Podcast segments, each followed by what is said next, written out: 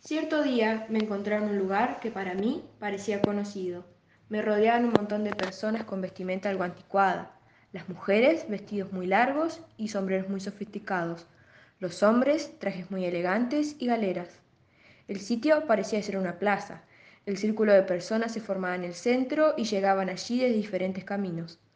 Todos celebraban levantando pañuelos. Algunos silbaban o canturreaban y otros aplaudían. Se veían muy alegres.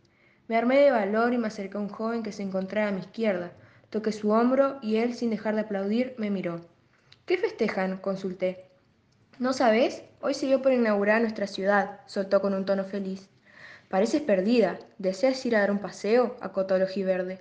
Asentí con la cabeza. Me entusiasmaba mucho la idea de recorrer ese lugar. A medida que avanzábamos en dirección a uno de los caminos que nos rodeaban, el chico saludaba a todo aquel que se nos cruzaba. Es una ciudad muy pequeña, todos nos conocemos. Soy Pablo, mucho gusto, dijo el desconocido, ahora no tan desconocido. Me pareció simpático. Un placer, Pablo, soy Amanda. Él entonces me regaló otra sonrisa amplia y reluciente. La verdad no tenía la menor idea hacia dónde íbamos. No sabía si los sitios que nos rodeaban eran casas o negocios. ¿Te gusta el río? me preguntó. Para ser sincera, no mucho.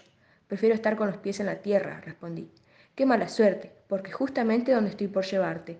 Vamos a pasar en canoa, dijo muy contento.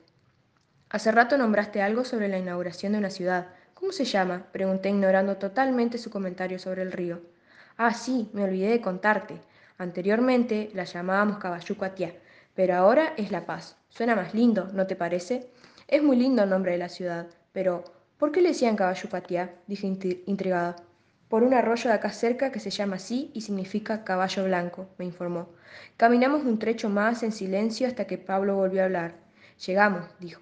Mientras yo observaba un hombre de barba blanca, pantalones arremangados hasta las rodillas, alpargatas negras y camisa color celeste cielo, con bastantes manchas marrones y agujeros muy notorios. Él se acercó a Pablo, que estaba de espaldas, y tocó su hombro. Mi nuevo amigo se dio vuelta, soltó una linda sonrisa y lo abrazó. Amanda, él es mi padre, Alberto, dijo muy alegremente. Encantada de conocerte, Alberto, dije muy nerviosa.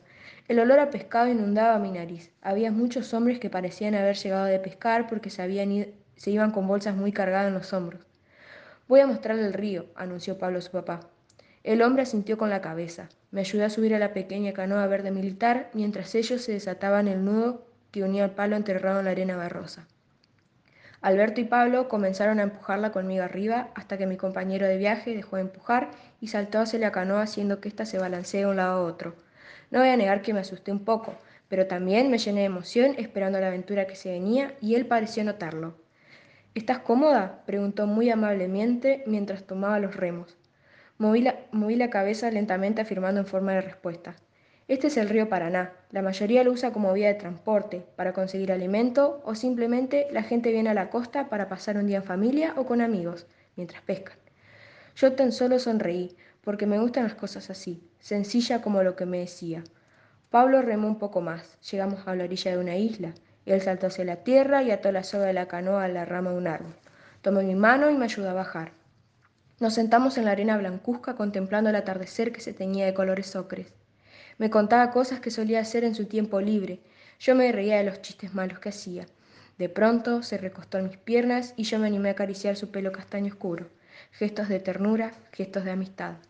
El sol estaba a punto de perderse entre los árboles y nos acomodamos mejor para ver ese espectáculo único, mágico. Yo me sentía diferente, como que ese lugar también era mío.